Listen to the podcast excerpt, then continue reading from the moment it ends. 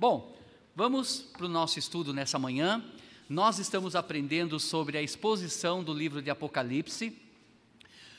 Apocalipse quer dizer revelação, tirar o véu, aquilo que ainda irá acontecer, tá bom? Apocalipse, então, contém profecias que não aconteceram, que vai acontecer. Lembrando que é bem-aventurado, é feliz todo aquele que ouve e pratica, né? E lê essa escritura, parte das, dessa, das escrituras, a palavra de Deus. Quer ser feliz?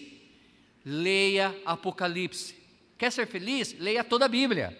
Mas Apocalipse tem essa promessa no capítulo 1, versículo 3. Né? Feliz, bem-aventurado aquele que ouve, aquele que lê, que ouve e pratica essas palavras.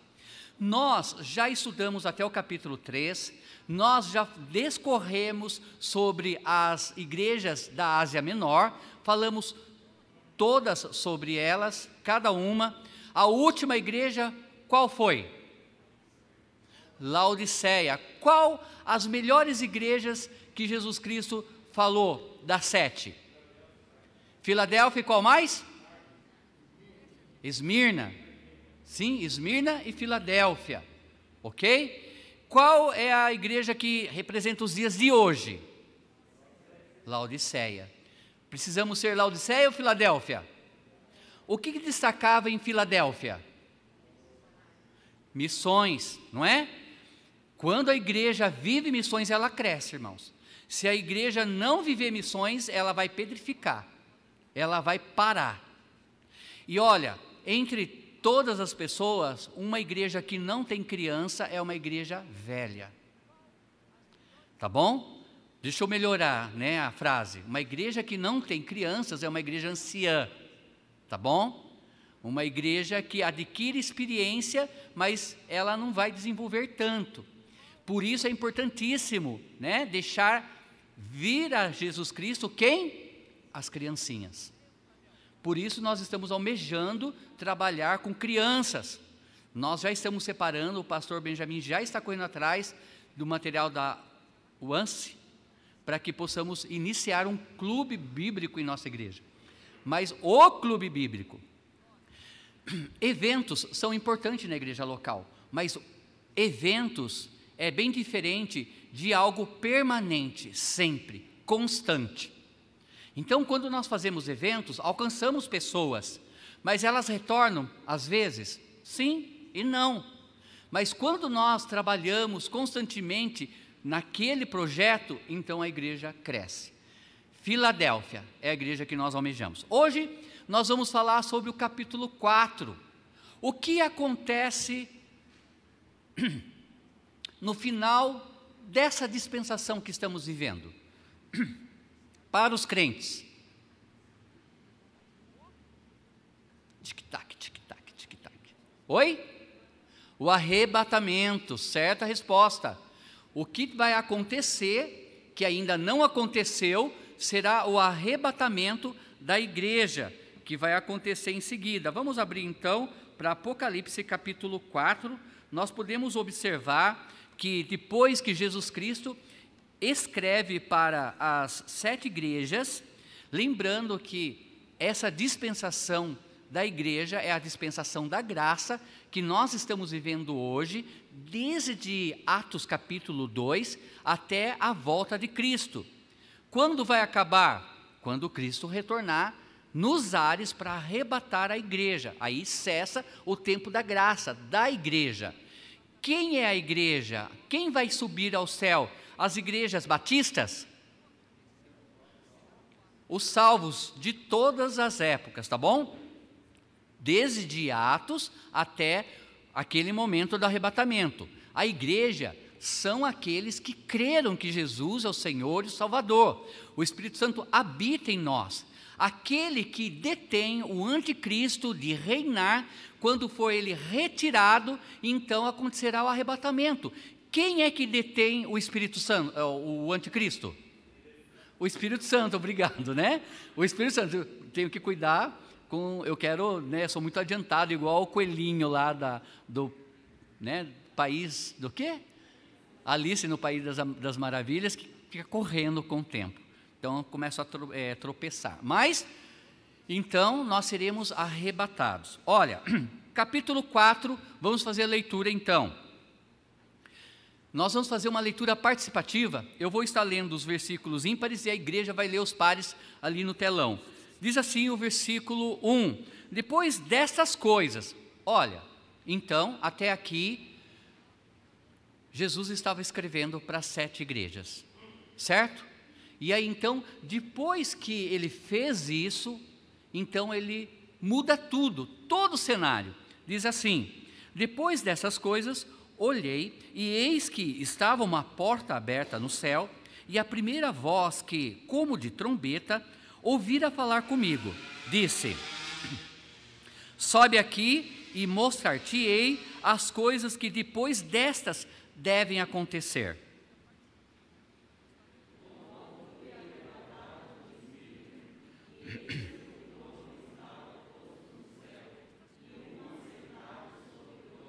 E o que estava sentado era, na aparência, semelhante à pedra de jaspe e sardônica. E o arco celeste estava ao redor do trono e parecia semelhante à esmeralda.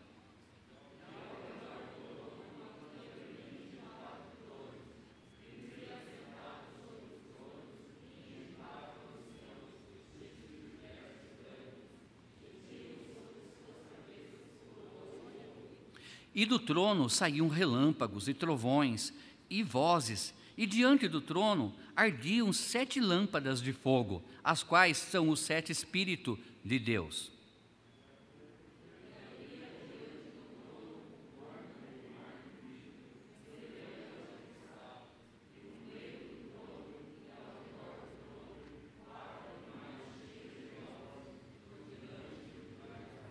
E o primeiro animal era semelhante a um leão, e o segundo animal semelhante a um bezerro. Desculpa. O primeiro animal era semelhante a um leão, e o segundo animal semelhante a um bezerro. E tinha o terceiro animal o rosto como de homem, e o quarto animal era semelhante a de uma águia voando.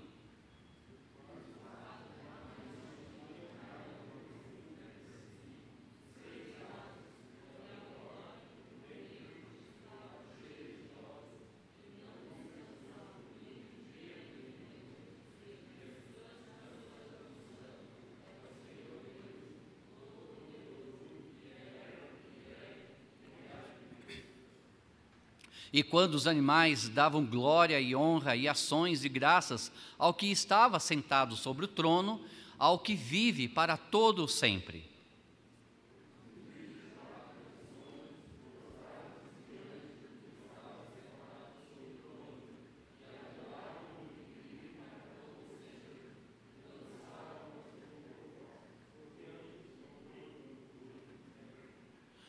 Versículo 11: Todos nós Digno é, Senhor, de receber glória e honra e poder, porque tu criaste todas as coisas e por tua vontade são e foram criadas. Vamos orar. Querido Deus, mais uma vez, limpa os nossos corações. Santo Espírito, nos santifique através dessa palavra e nos ajude a entendê-la. É isso que eu te peço e agradeço em nome de Jesus. Amém. E também a praticá-la, tá bom? Bom, vamos discorrer então sobre cada versículo para que a gente possa entender um melhor, melhor um pouco então essa visão de João, né, indo ao terceiro céu. Bom, deixa eu lembrar vocês um pouco da linha escatológica. Vocês vão entender que aqui na minha mão existe uma linha, certo? Aqui Jesus Cristo ele foi crucificado, morto e sepultado. Mas ao terceiro dia, aqui no sepulcro, ele ressuscitou, certo? Depois ele pareceu para muitas pessoas, das quais mais de 500 pessoas viram ele após a ressurreição, em Atos capítulo 1. No capítulo 2, ele vai assunto ao céu. E quando ele está indo para o céu, no meio daquela multidão aparecem dois anjos e dizem: Vede, da mesma forma como vê ele subindo, há de ele retornar entre o que? As nuvens. Ali então começa o tempo da graça, a dispensação da igreja. Todo aquele que recebe a Cristo se torna a igreja, o templo do Espírito Santo. Só que aqui nesse espaço de tempo, nós aprendemos que hoje estamos vivendo Laodiceia, infelizmente, a última igreja que tem deixado Cristo do lado de fora. Só que Cristo, aqui no capítulo 4, mostra o arrebatamento. Aqui tipifica o arrebatamento, certo? Então, João ele é arrebatado. Vamos colocar aqui a igreja sendo arrebatada, então, para encontrar com Jesus nos ares. São eventos separados. Acontece um evento nos ares e outro evento na terra. Nos ares acontece então o arrebatamento, o encontro nosso com Cristo nos ares, nossos corpos serão transformados, não serão o mesmo, seremos incorruptíveis, né? não seremos mais corruptíveis, perecíveis, mas receberemos novas vestimentas, novas vestes.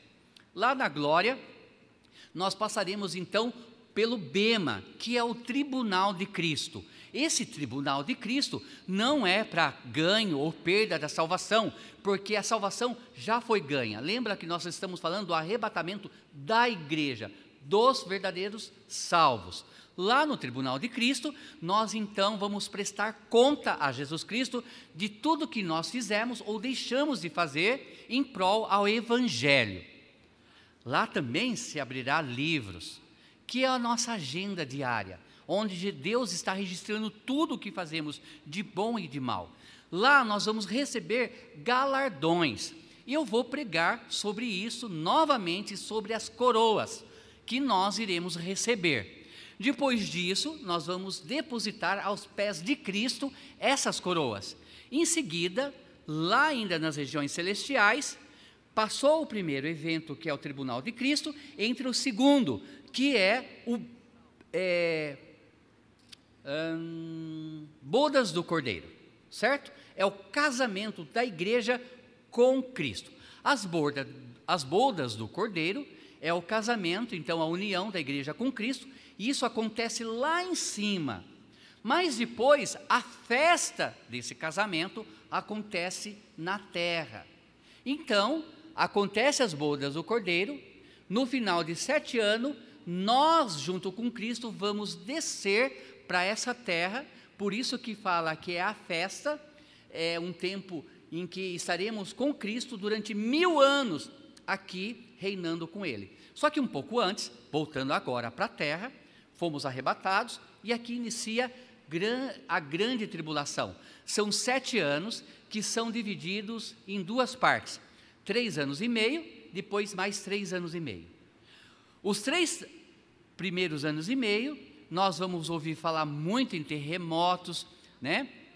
Vários, várias coisas acontecendo na Terra e também no universo, e no meio desses três anos e meio, o anticristo se revela. Ele então quebra o pacto que ele fez com os judeus e ali muitas coisas acontecem que nós vamos conversar sobre isso. Mas o que eu quero destacar aqui nessa linha, né, é, escatológica é que aqui no capítulo 4 nós estamos tipificando um arrebatamento, tá bom? Então, olha ali o capítulo 1, capítulo 4, versículo 1. Depois dessas coisas, olhei e eis que estava como. E eis que é, está, estava uma porta aberta no céu. E a primeira voz que, como de trombeta, ouvira falar comigo, disse: Sobe aqui e mostrar-te-ei coisas que depois dessas devem acontecer. Ele subiu numa escada? Não. No versículo 2 responde: Diz assim: E logo fui o quê? E logo fui o quê? Arrebatado no quê? No Espírito. O Espírito aí está maiúsculo, na, espero eu, na tua Bíblia. Então foi arrebatado pelo Espírito Santo. E eis que um trono estava posto no céu e um assentado sobre o trono. Então vamos falar um pouco sobre o versículo 1. Versículo 1: Mostrar-te-ei as coisas que depois dessas devem acontecer esta afirmação marca uma distinta mudança no livro. Até então estava falando para as igrejas na terra, agora vira o cenário para o céu. Certo? A mensagem de Cristo às sete igrejas está completa. Acabou. Agora ele trata do que ocorrerá depois do tempo das sete igrejas, a saber, o período da tribulação de sete anos. Mas primeiro, João nos revela uma cena no céu, Apocalipse 4, 5, certo?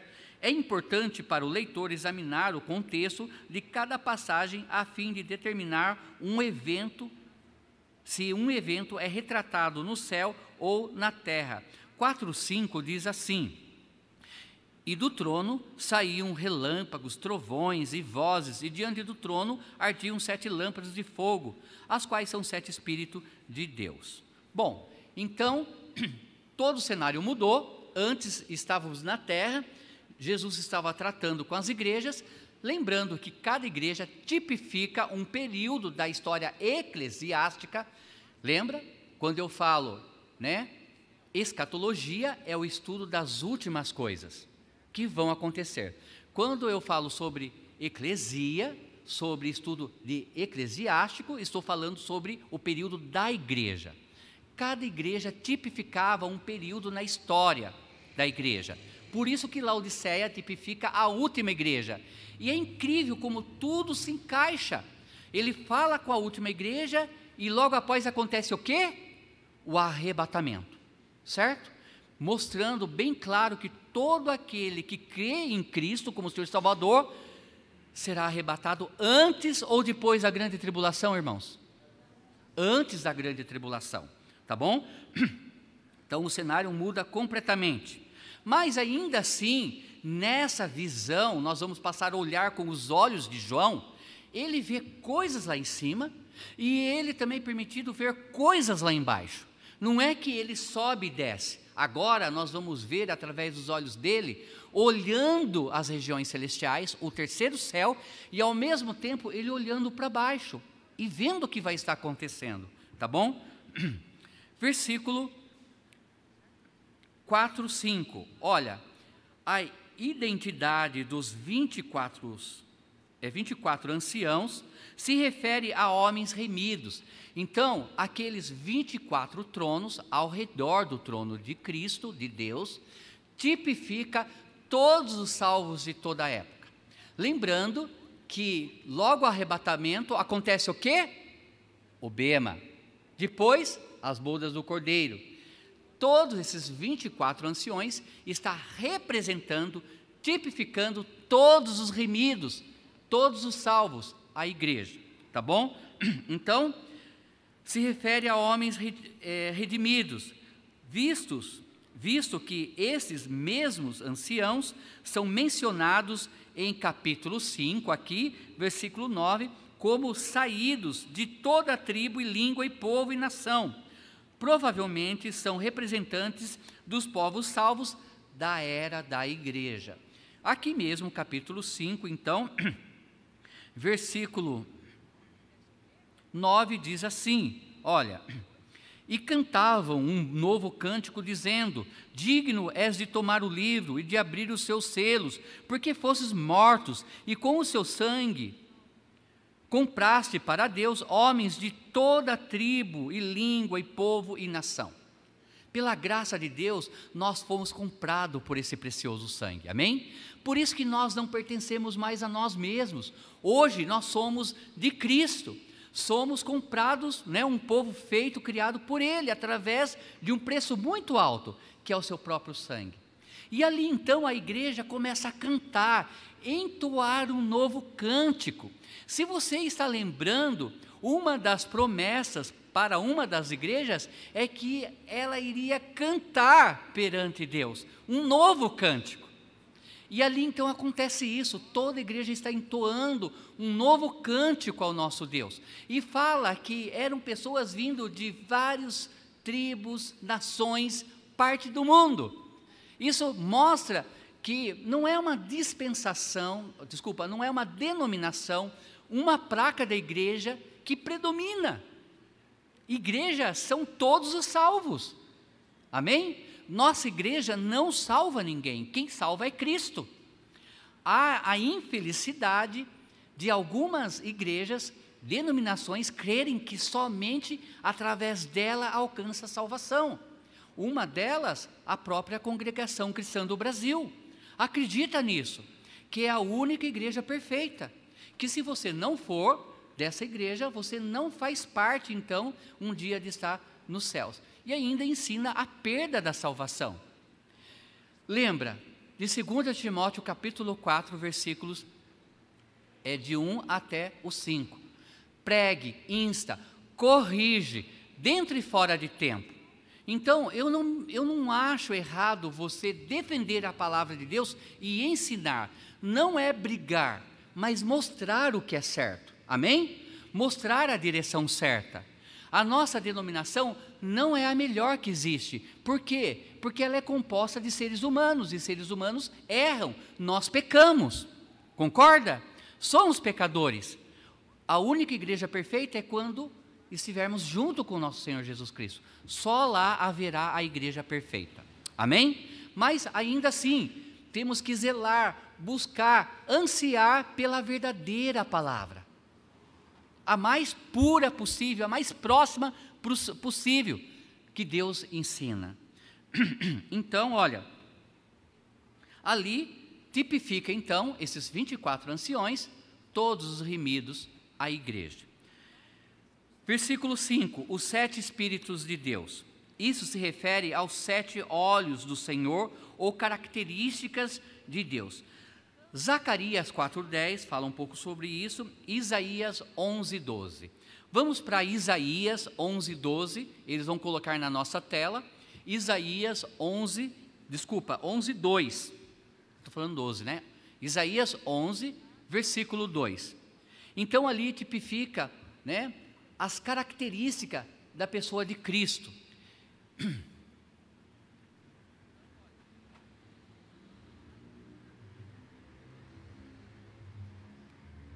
Quem encontrou na sua Bíblia também pode ler, se quiser até chegar lá, depois a gente lê novamente. Isaías 11, 2. Obrigado. E repousará sobre ele o Espírito do Senhor, o Espírito de sabedoria, o Espírito de entendimento, o Espírito de conselho e de fortaleza, certo? Então ali já são dois de conselho e fortaleza, e o espírito de conhecimento e temor do Senhor. Lembrando também, né, aquele hino que nós cantamos, que Deus é maravilhoso, Pai da eternidade, Príncipe da paz.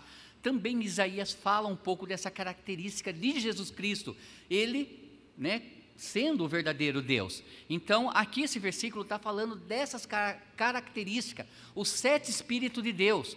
Alguns teólogos acreditam também que são os sete olhos de Deus. Lembra que os olhos do Senhor estão em todos os lugares. Não, a gente talvez imagine um ser com sete olhos, por dentro e por fora. Né? Na, na realidade, Deus ele é espírito, ele não ocupa um espaço físico. Por isso que ele está em todos os lugares e os olhos do Senhor abrangem todos os cantos da terra todos os cantos do universo, porque Ele é Deus. Mas aqui, esse versículo fala um pouco sobre as características desse Deus, que Ele é feito de sabedoria, não é? De fortaleza, de bondade e também de conselho e por aí vai, tá bom? Continuando aqui no nosso, nos nossos versículos, então, 4, 5, os sete Espíritos de Deus, isso se refere aos sete olhos do Senhor, ou características de Deus. Versículo 6 diz ali: E havia diante do trono como que um mar de vidro, semelhante ao cristal, e no meio do trono, ao redor do trono, quatro animais cheios de olhos, por diante e por detrás. Olha, então, como que um mar de vidro? Essa descrição de mar no céu e em torno do trono sugere então calmaria. Lembra que é a região celestial, é o terceiro céu, a morada de Deus. Então, tanto esse mar de vidro, porque lembra algo parado, calmo. Já viu aquelas fotos que fotógrafos experientes tiram de lagos, né, na Noruega, Canadá, ou até mesmo de mares calmos que viram um espelho com o céu, parece um vidro e mostra aquela calmaria, aquele lado tranquilo que refrigera a alma, você tem vontade de ficar olhado, nada se move. Então tipifica isso. A morada de Deus é um lugar de calmaria, de paz, de tranquilidade, tá bom? Então, essa descrição do mar no céu e em torno do trono sugere a calmaria e a tranquilidade lá existente, em contraste com os caos da terra, da qual os santos martirizados acabaram de partir. Os quatro animais que adoram a Deus continuamente são melhor considerados à luz da visão de Ezequiel no céu. Então, esses quatro seres viventes, na realidade, são querubins, são anjos, e a aparência deles é descrita de uma forma diferente dos demais anjos. Nós podemos encontrar na palavra de Deus anjos com duas asas, com quatro asas e até com seis asas. Mas aqui esses seres viventes, então, ele para ser bem mostrado, nós vamos lá então nesse momento para Ezequiel. Ezequiel, capítulo 1. Ezequiel, capítulo 1, e vamos ler dos versículos 20, é, versículo 5 em diante. Ezequiel, capítulo 1, versículo 1, é 5 para frente. Os mesários ali conseguiram encontrar? Então, versículo 5. Versículo 5. Obrigado. E do meio dela saiu uma semelhança de quatro seres viventes, e essa era a sua aparência. Tinha a semelhança de homem. Pode continuar? 6. Próximo versículo.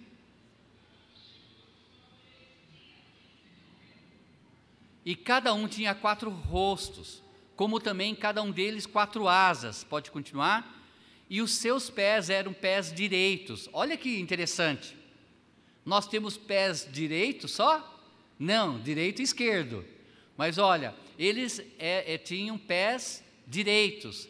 E as plantas dos seus pés, como a planta do pé de uma bezerra. Como é o pé de uma bezerra? É com fenda, certo? Com fenda, e luziam como a cor de cobre polido. Versículo 8. E tinham mãos de homens debaixo das suas asas, aos quatro lados, e assim todos quatro tinham seus rostos e suas asas. Então imagine, né, aparência de homem, com mãos de homens, asas para cima, não virando, certo? Como aqueles que guardavam a arca, estavam para cima, e pés, somente pés direito, não esquerdo, e com patas de né, é, bovina.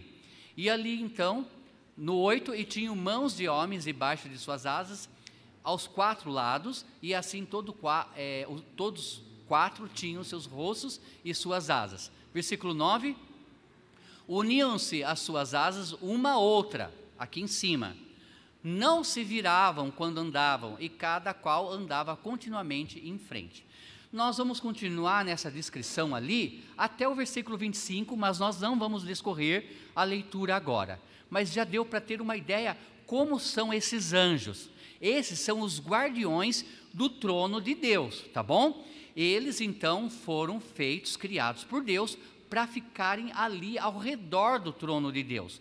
E ali em Ezequiel fala que eles ficavam sobre duas rodas, uma grande e a outra dentro dessa grande. E elas eram circulares, roda, lógico, e elas se movimentavam. Por isso que eles não iam para trás, só iam para frente, tá bom? Mas você pode continuar com a leitura e um outro estudo nós vamos discorrer sobre é, é, esses seres angelicais.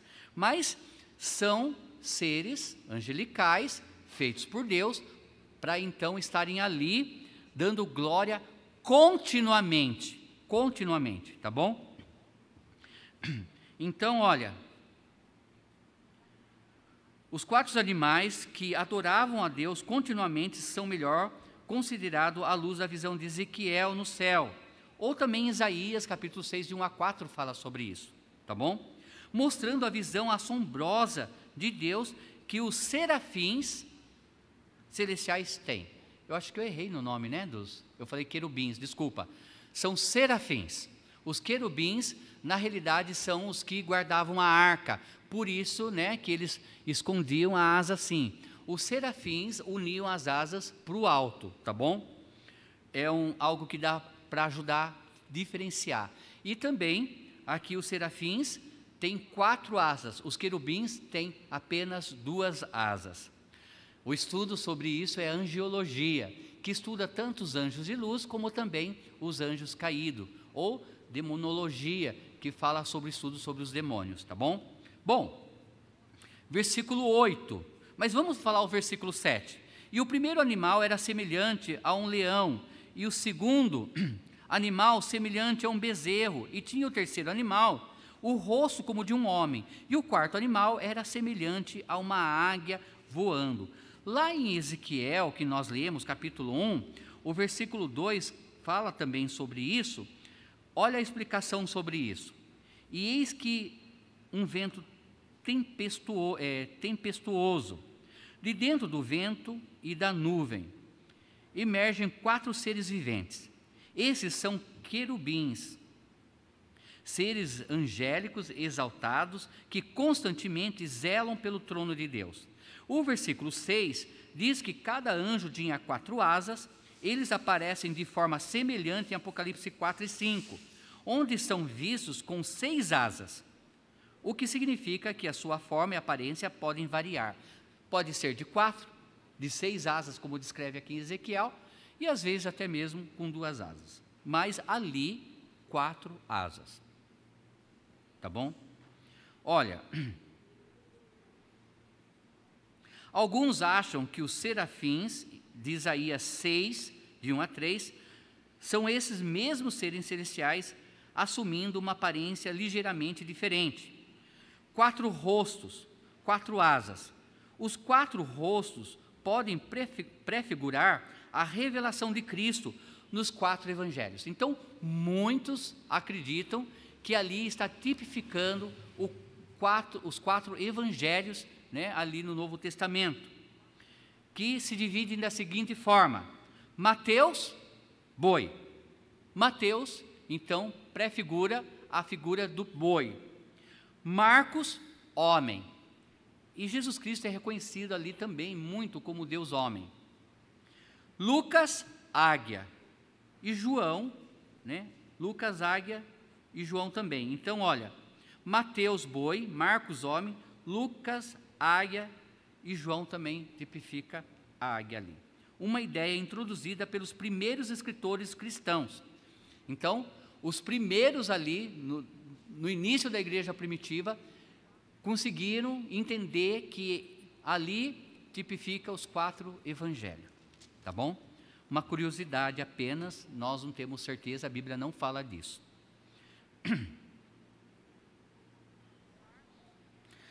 Versículo 8: E os quatro animais tinham cada um de, é, de si seis asas, e ao redor e por dentro, e estavam cheios de olhos, e não descansam nem de dia nem de noite, dizendo: Santo, Santo, Santo é o Senhor.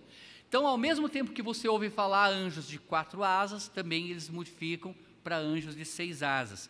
E ali eles de dia e de noite dizem: Santo, Santo, Santo. Alguns acreditam que eles estão então direcionando para cada pessoa da Trindade: Deus Pai, Deus Filho e Deus Espírito Santo.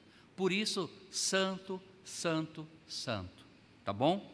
Então, olha, este é o coro dessas criaturas celestiais que conhecem a Deus como ele realmente é: santo, puro. É, é, sugeriu-se que cada santo é dirigido a um dos membros da Trindade. Então, essas criaturas nos lembram daquele que há de vir. O retorno de Cristo está garantido nas palavras desses seres celestiais, né? ele diz ali no finalzinho do versículo: o Todo-Poderoso que era, o que é e o que há de vir. Então, essas criaturas angelicais, eles declaram: Cristo vai retornar na terra.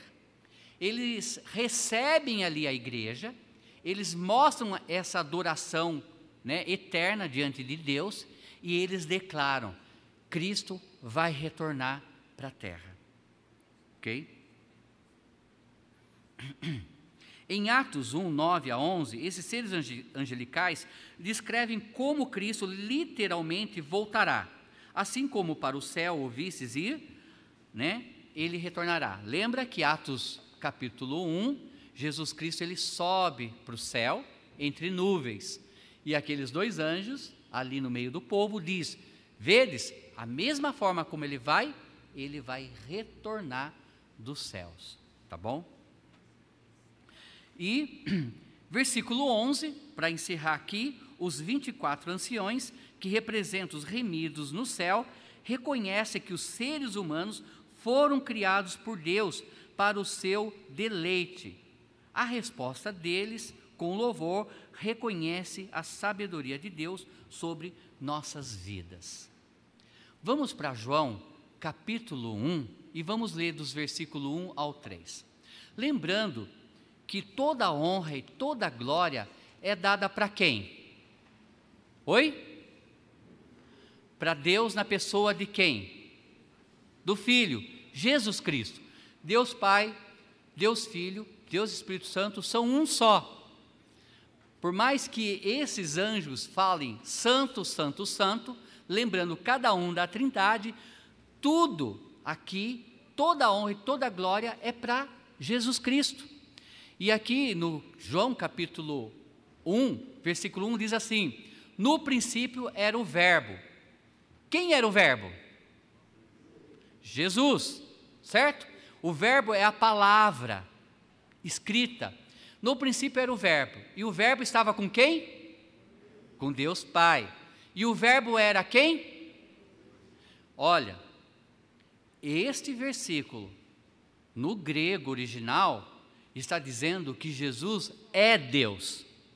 Algumas denominações estão ensinando que Jesus era um Deus e ainda acrescenta esse Deus com a, a inicial ali minúsculo. Era um homem apenas, um Deus homem. E aqui esse versículo declara que Jesus é Deus. Vocês creem nisso? Que Ele é Deus. Versículo 2: Ele estava no princípio com Deus. Versículo 3: Todas as coisas foram feitas por Ele. Quem? Quem é Ele? Jesus. E sem Ele, nada do que foi feito se fez. Nada do que se foi feito se fez. Não somente a terra, todo o universo, toda a criação, tudo foi feito por intermédio de Cristo. Quando nós abrimos a Bíblia, de Gênesis a Apocalipse, nós podemos ver Cristo operando, desde de, do primeiro livro ao último. Por isso que o livro de Apocalipse chama ele como o alfa e o ômega, o início e o fim. E aqui o versículo 11 diz: Dignos, digno és, Senhor, de receber glória e honra e poder, porque tu criaste todas as coisas, e por tua vontade são e foram criadas. Todo joelho se dobrará, e toda língua confessará que Jesus é Deus. Amém? Nenhuma língua confessará que um outro ser é Deus. Nenhuma língua vai confessar que, né, Buda é Deus. Nenhuma língua vai confessar que Cafúcio é um Deus. Nenhuma língua vai confessar que qualquer outro ser seja Deus, porque não existe outro Deus. Somente Cristo. Somente Jesus. E todas as coisas foram feitas por intermédio dele. Se não fosse ele, nada que nós vemos existe, inclusive nós. Nada nada. Então, nós contemplamos essa visão através do, dos olhos de João, o arrebatamento. Podemos ver esses 24 anciãos tipificando a igreja, cantando um novo cântico. Ah, irmãos, eu queria ter uma voz boa para cantar. Quando eu coloco um hino para ouvir lá em casa, minha família, nós falamos sobre isso. Olha que voz limpa, olha que voz linda. Como eu queria cantar bem para o Senhor.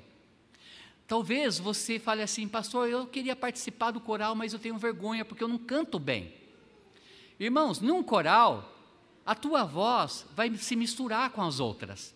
E não vai, ninguém vai ver o seu defeito de cara, o defeito da tua voz. Mas um dia nós vamos cantar um solo para Deus e lá não tem como esconder. Eu estou falando do tribunal de Cristo.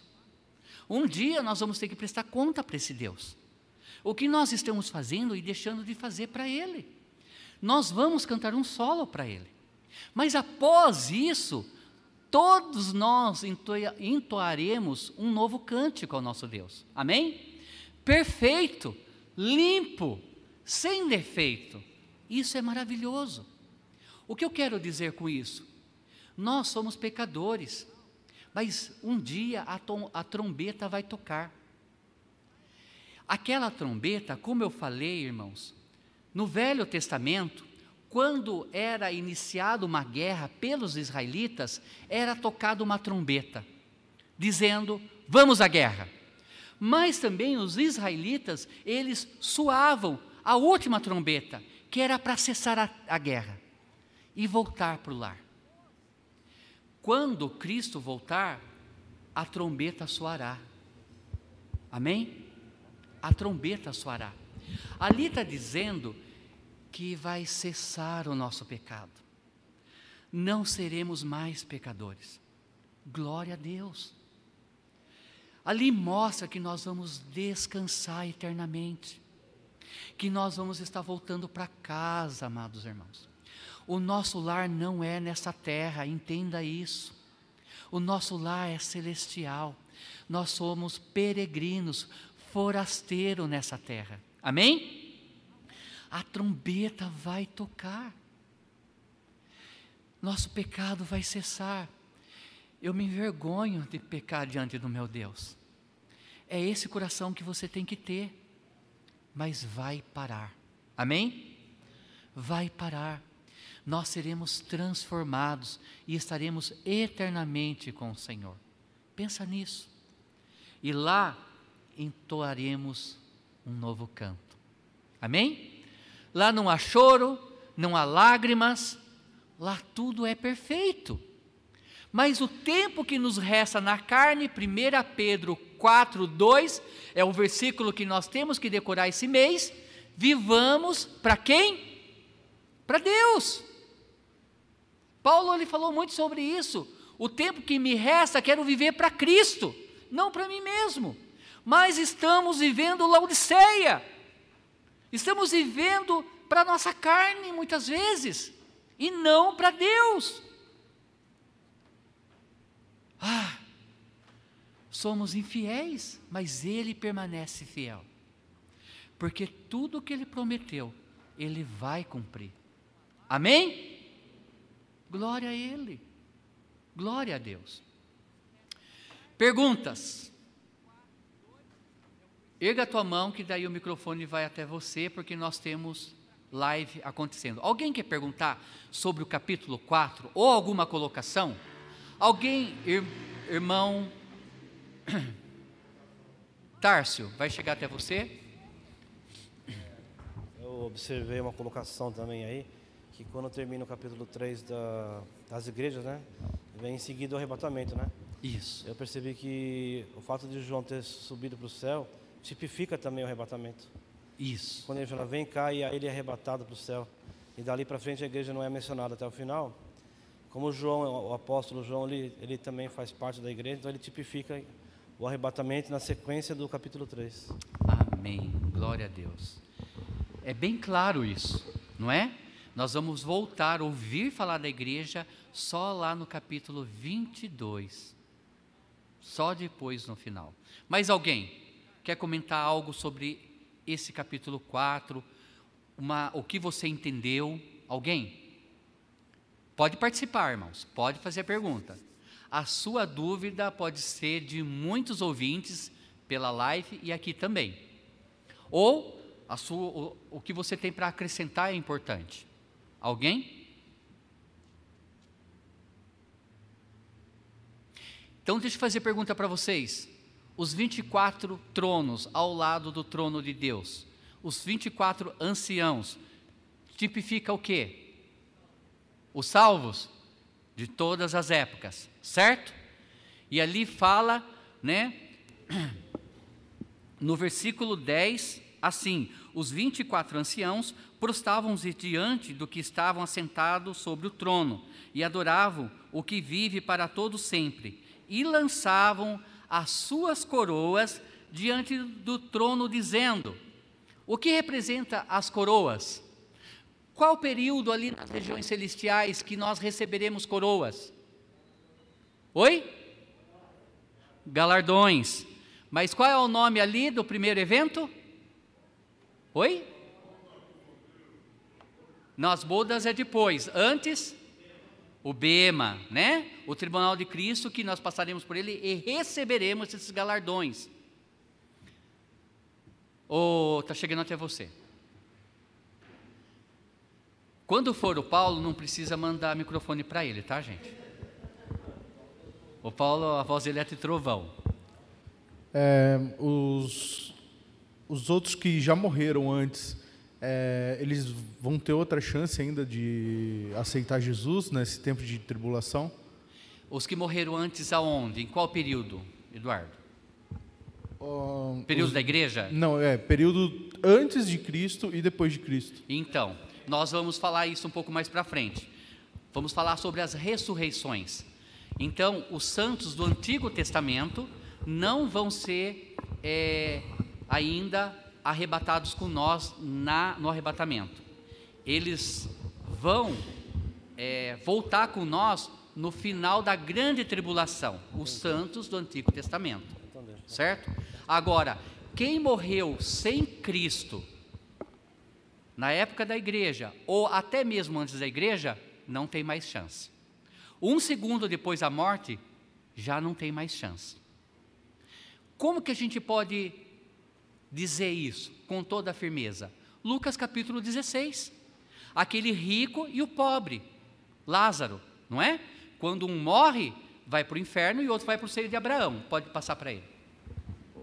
Mesmo levando em consideração que algumas pessoas não tiveram a oportunidade de, de ouvir Cristo, porque levando em consideração, sim, é, o Brasil foi foi descoberto muito tempo depois de Cristo e, aqueles, e aquelas pessoas que moravam aqui não tiveram a oportunidade de conhecer ou ouvir a palavra de, de, de Deus. Ok. Quem quer responder por mim? Alguém? Passa para ela lá para mim, fazendo um favor. Eu estou tentando achar aqui em Romanos que fala que. Eu vou parafrasear, né? Não tem desculpa porque a própria natureza revela que existe um Deus. Isso. E através da natureza vamos pode saber que existe esse Deus e que pode buscar esse Deus. Isso. Então, não tem Na desculpa, né? Isso. Não tem... Obrigado, Romanos irmã. capítulo 1, se eu não me engano. Isso. Romanos capítulo 1. Achar. A própria natureza testifica que existe um Deus. E a própria palavra escrita já existe há milhares de anos. Então, Ninguém, vamos chegar e vamos falar. Ah, ninguém me falou de Cristo. Nós vamos. Oi, irmã? Obrigado. Isso.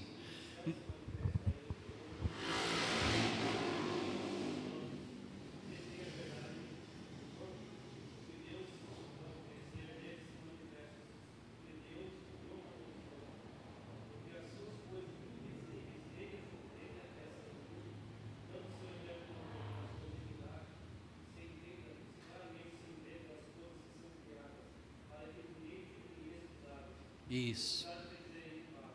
Isso.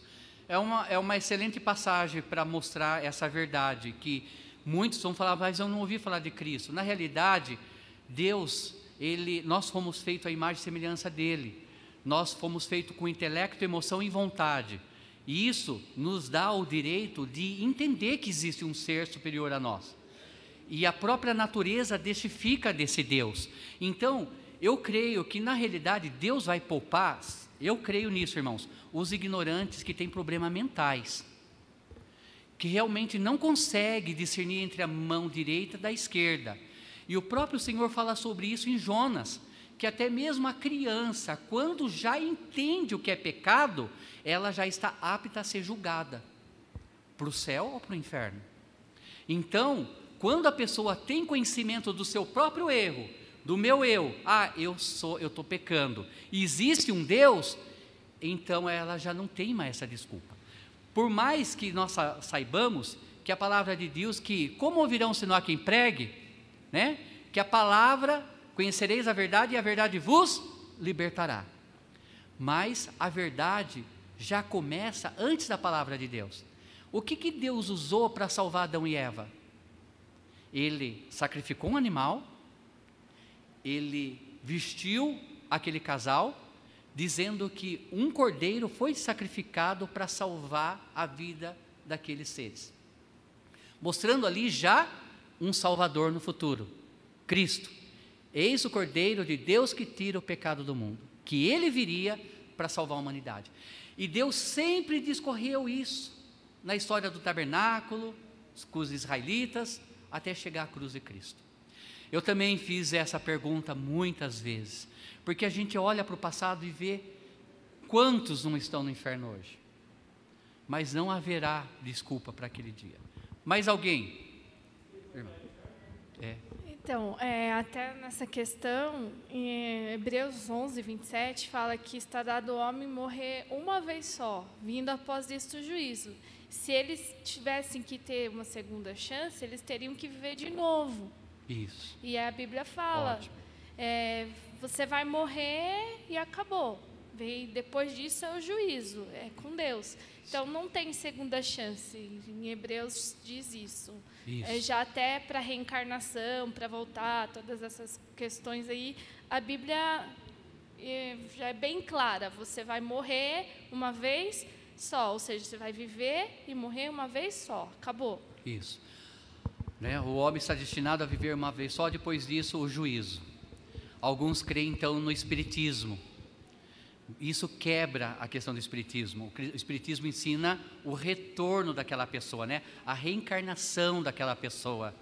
Ou que ele vai ainda poder ser salvo, seja na Aruanda, que é um lugar entre céu e terra, ou purgatório, como os católicos ensinam, céu e terra. Não existe purgatório, não existe Aruanda. Uma vez que você morre, ou é céu ou é inferno, depende da decisão em vida. E, e Hebreus 11, 9, 9, 27. 9, 27 fala sobre isso. Importante. E também João 3,36. Aquele que tem o Filho de Deus tem a vida eterna. Aquele que não tem o Filho de Deus permanece sobre ele a ira de Deus. E a ira de Deus é o inferno, a morte eterna. Então, infelizmente, né? É triste, mas é a verdade.